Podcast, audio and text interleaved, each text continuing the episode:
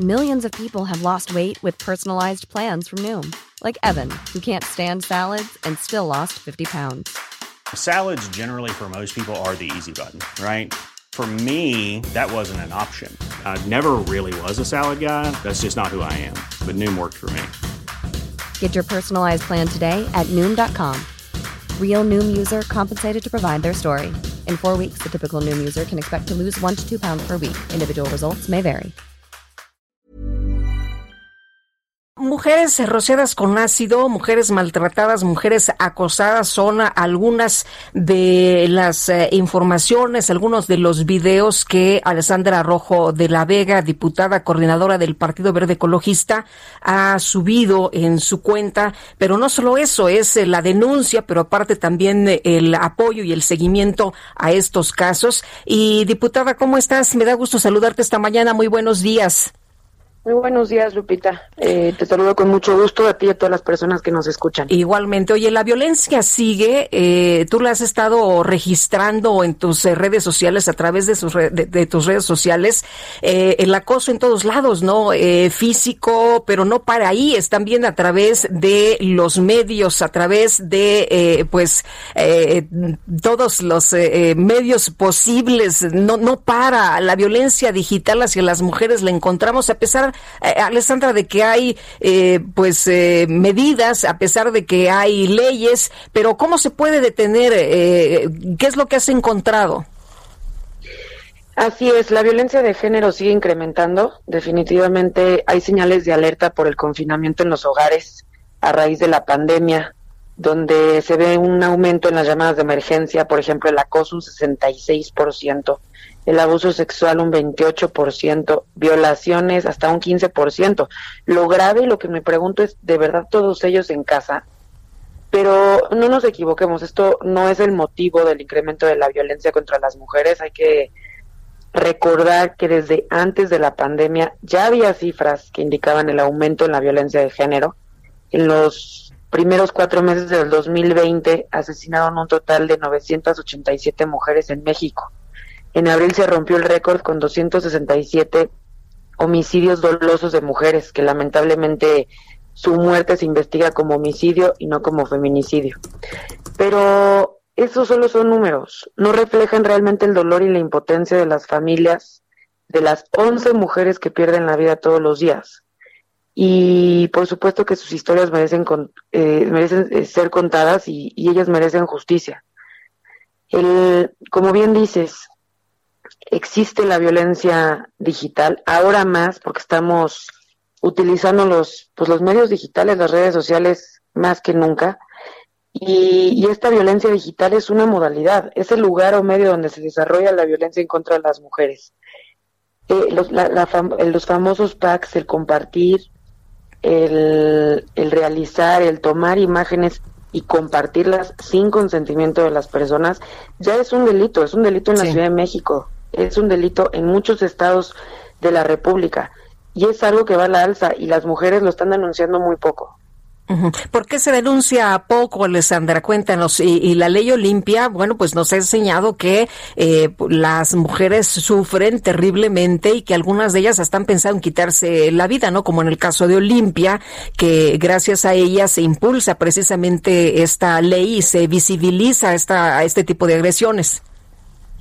Así es, es gravísimo. Yo lo viví en carne propia hace poco que, que compartí que imágenes de miles de mujeres estaban siendo eh, compartidas en unos chats de Telegram donde había más de 26 mil hombres que finalmente se deshizo ese chat, pero ya hay nuevos chats donde se donde se comparten no solo las fotos, comentarios, se comparten redes sociales de las mujeres, eh, números de teléfono, direcciones.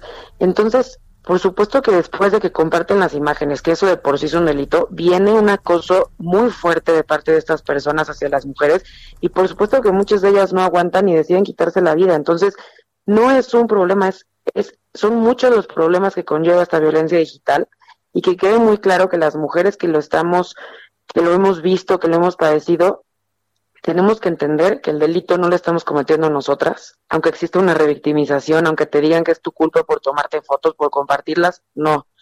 El delito lo están cometiendo ellos, los que comparten, los que difunden sin consentimiento. Ellos pareciera que, la mujer siempre es la, la culpable, ¿no?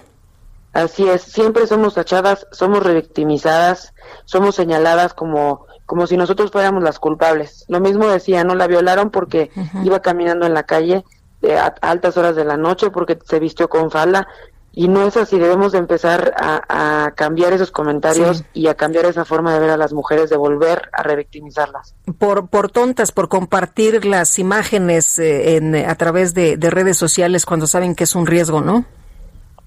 Así es, esos comentarios encima de que estás viviendo un momento difícil, lo vuelves a vivir con, con la gente y, e inclusive con las autoridades también. Se necesita mucha perspectiva de género de parte de las autoridades.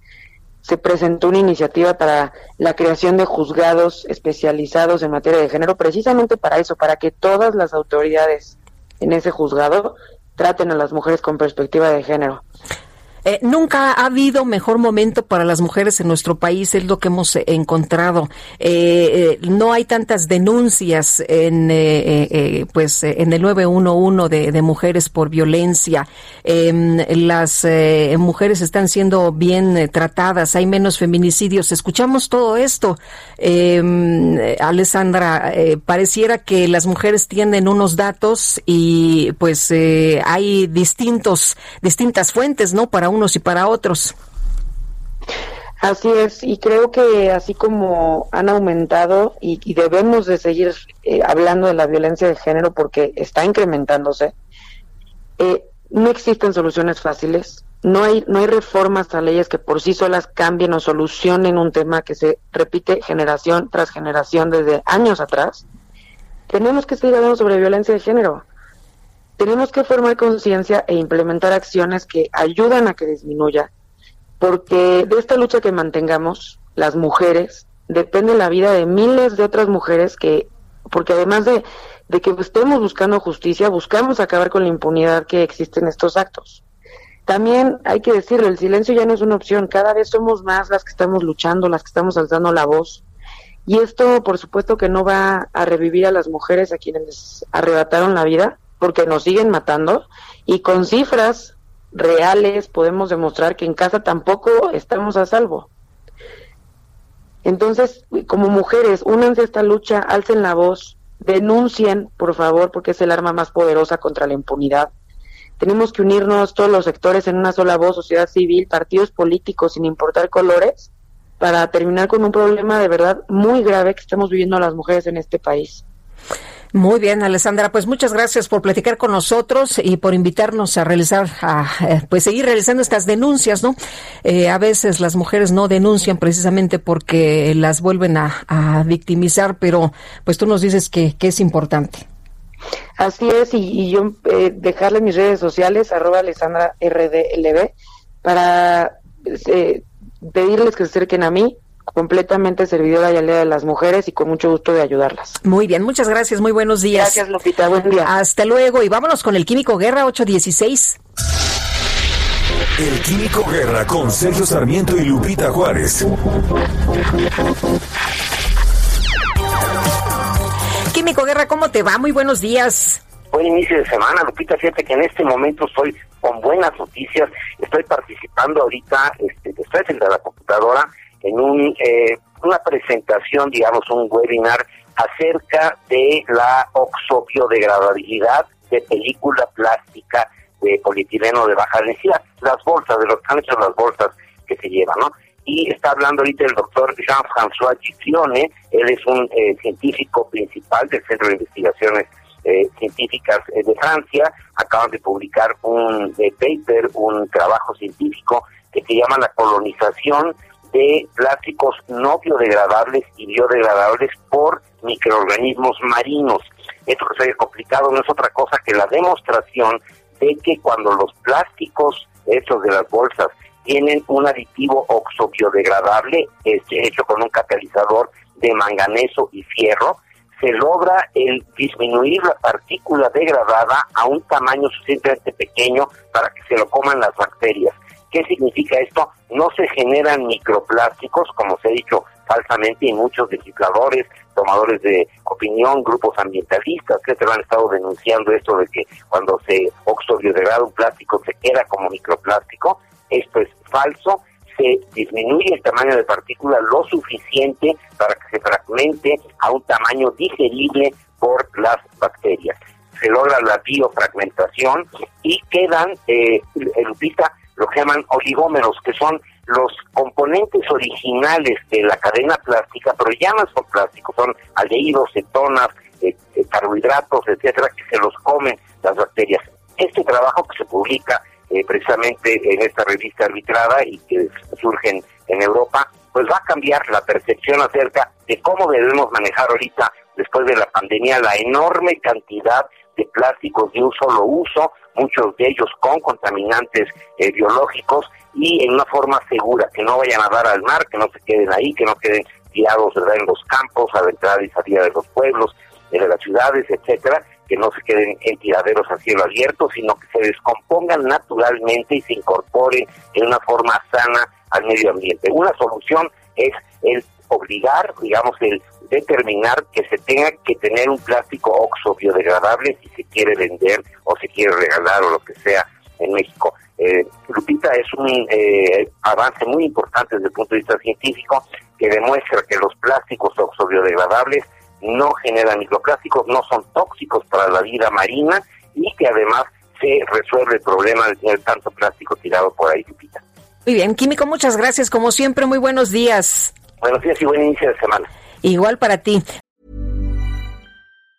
Tired of ads barging into your favorite news podcasts? Good news. Ad-free listening is available on Amazon Music for all the music plus top podcasts included with your Prime membership. Stay up to date on everything newsworthy by downloading the Amazon Music app for free or go to amazon.com slash news ad free.